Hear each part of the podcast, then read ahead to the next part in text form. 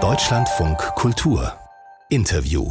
Katja Riemann ist eine der bekanntesten deutschen Schauspielerinnen und das ja, ich musste noch mal nachgucken, man mag es kaum glauben, seit noch nicht ganz 40 Jahren. Falls Sie Katja Riemann folgen in den sozialen Medien, dann wissen Sie auch, dass sie sich sozial engagiert, dass sie politisch eine ganz klare Meinung hat und dass sie seit Jahren auf eigene Faust Flüchtlingslager besucht. Im Mittelmeer zum Beispiel. Darüber hat sie nun ein Buch geschrieben. Frau Riemann, guten Morgen. Guten Morgen, ich grüße Sie. Zeit der Zäune, Orte der Flucht, so heißt Ihr Buch, mit sehr persönlichen, ja, ich nenne das mal Reportagen von Orten, die die meisten von uns ja nur aus den Fernsehnachrichten kennen. Gab es da mal einen Auslöser, der Sie erstmals dahin geführt hat?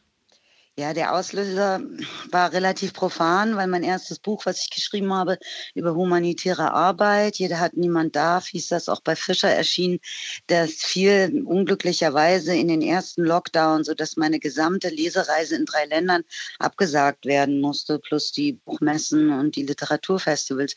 Und das ist ein bisschen betrüblich für das erste Buch, was man schreibt, also was ich geschrieben habe. Und mein damaliger Lektor, der heute der Chef der Fischer Verlage ist, hat gesagt, Katja, du musst weiterschreiben. Und das war mh, hm, sicherlich auch so ein bisschen als Frustrationshilfestellung äh, gedacht. Und zu der Zeit, wenn Sie sich erinnern, kam in die Schlagzeilen das Wort Moria. Und das ist mhm. ein, ein Camp auf der griechischen Insel Lesbos. Und ich habe mich dann damit einfach so beschäftigt und auch Kollegen Kolleginnen angerufen aus humanitären Organisationen und sagte, wo seid ihr denn? Das kann doch nicht sein, dass da keiner ist. Und äh, ich wusste, dass da jemand sein würde, man musste sie nur finden. Und dann habe ich angefangen zu recherchieren und tatsächlich über soziale Netzwerke und habe dann die Menschen gefunden und äh, durfte diese dann besuchen und ihre wunderbaren Projekte, wie zum Beispiel eine Filmschule die vor Ort äh, gebaut wurde, an, den, an der Seite. Über die Sie auch einen Film gemacht haben. Ja, richtig. Sie gehen da an Orte, die viele eher meiden würden. Wie haben Sie sich da gefühlt als Besucherin, die ja, wenn ich es richtig verstehe, nicht mit den Hilfsversprechen einer großen NGO im Rücken so ein Lager betreten hat? Ja, Hilfsversprechen ist natürlich auch, also da können wir ja auch eigentlich ganz viel drüber sagen, denke ich mal, weil das hängt ja von vielen Faktoren auch immer ab. Also wer verspricht schon eine Aussicht auf Glück oder Veränderung deiner Perspektiven. Ne? Dazu gehören ja ganz viele Dinge, würde ich mal sagen. Ich habe eigentlich vor allem, wie ich gerade schon versuchte zu verdeutlichen, Projekt besucht. Also ich bin zwar immer alleine los, habe aber vor Ort immer Menschen gehabt, zu denen ich reise, die eine gute Idee hatten oder zum Beispiel ein Theater gebaut haben in Calais, das Good Chance Theater und dann eine riesige Theater, also Live Theaterperformance organisiert haben mit einem sehr großen, mit einer großen Puppe, die quasi von der syrischen Grenze einmal bis nach Manchester gelaufen ist, mit der Unterstützung von über 100 Künstlern und Künstlerinnen. Ich bin mit Dr. Jan Kieselhahn nach Nordirak, also habe ihn dorthin begleitet in die jesidischen Geflüchtetenlager, also zu den Personen, die einen Genozid erlebt und überlebt haben und auch die IS-Gefangenschaft, der dort eben einen Masterstudiengang in Traumatologie aufgebaut hat. Ich war bei den Exil-TibeterInnen und dort auch mit Theaterschaffenden. Also verstehen Sie, das ist immer die Konnotation mit sehr oft künstlerischen Projekten, um, um das ein bisschen anschaulich zu gestalten. Viele von uns kennen aus den Nachrichten bestimmte Bilder. Äh, alle können sich wahrscheinlich erinnern an den Großbrand in Moria, solche Geschichten. Ist das, äh, was Sie vor Ort erlebt und gesehen haben, Entspricht das dem Bild, was ja, man sich aus den Medien auch machen kann oder geht das weit über das hinaus?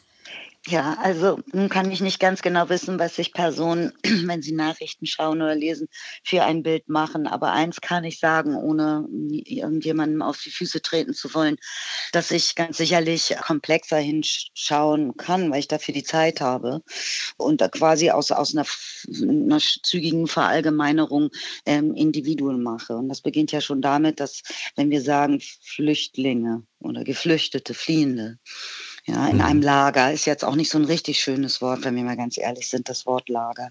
Es sind ja auch Parallelwelten, wie eine Parallelstadt, die nicht sein darf. Irgendwie diese Personen, die wir dann Geflüchtete nennen, die, denen entziehen wir ja ihre Nationalität. Wir wissen ja gar nicht mehr, woher sind die denn? Aus welchem, aus welchem Ort? Und Sie kennen das auch, wir alle haben irgendwie so einen Lokalpatriotismus oder so. Und das haben ja Menschen aus anderen Ländern, mit denen wir nicht so vertraut sind, ebenso. Ja, und dann kommt dazu, was ganz wichtig ist, dass es oftmals eine Stigmatisierung oder erstaunlicherweise eine negative Konnotation gibt für Menschen, die ihre Heimat verlassen mussten, nicht freiwilligerweise. Also was mich erstaunt hat, ist, wie angenehm sich Ihre Stimme da liest, wie Sie es schaffen, die trostlosesten Orte und natürlich auch Menschen mit einer großen Bürde zu beschreiben, mit einer großen Leichtigkeit, wie sie die lebendig werden lassen. Ich lese da keine Resignation bei Ihnen, selbst wenn Sie entsetzliche Schicksale beschreiben. Ist das auch das Gefühl, das Ihnen die Geflüchteten selbst spiegeln, die Hoffnung nie aufgeben? Nein, das ist meine Haltung und das ist der Versuch meines literarischen Stils. Du kommst sonst nicht durch das Buch durch. Also ich sage Ihnen noch mal was, was vielleicht ein bisschen provokant klingt. Ich glaube, dass über das gewisse prekäre, schwierige, herausfordernde und konfliktreiche Situation resignativ, pessimistisch und negativ zu schreiben, ist viel einfacher. Und wir sind verliebt in die Dystopie, sonst hätten dystopische Filme nicht so hohe Einschaltquoten. Ja, und mir geht es, ich bin überhaupt nicht die Person, die ständig optimistisch oder positiv ist. Ich kann ganz eindeutig sagen, ich mache diese Arbeit, obwohl ich keine Hoffnung habe. Aber es heißt ja nicht, dass man es nicht trotzdem weiterhin gehen kann ja, oder versuchen kann.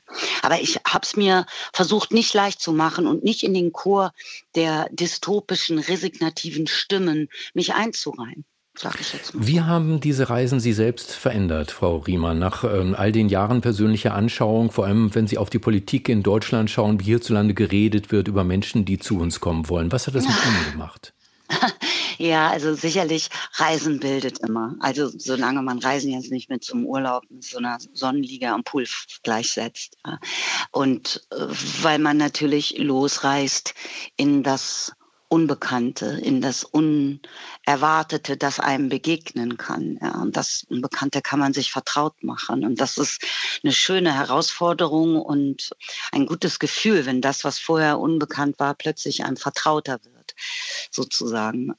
Ich glaube, das, was die Reisen mit mir gemacht haben, sicherlich, dass ich gelassener geworden bin, sehr viel achtsamer ähm, Abstand nehme von Verallgemeinerungen, weil die uns nirgendwo hinführen.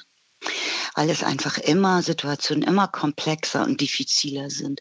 Und ich glaube, es ist sehr sinnstiftend, nicht sofort eine Meinung zu haben, sondern manchmal keine Antwort zu haben und lieber zuzuhören, statt mal gleich loszureden. Katja Riemann, Ihr neues Buch heißt Zeit der Zäune, Orte der Flucht. Danke, dass Sie bei uns waren im Deutschlandfunk Kultur. Danke für die Einladung.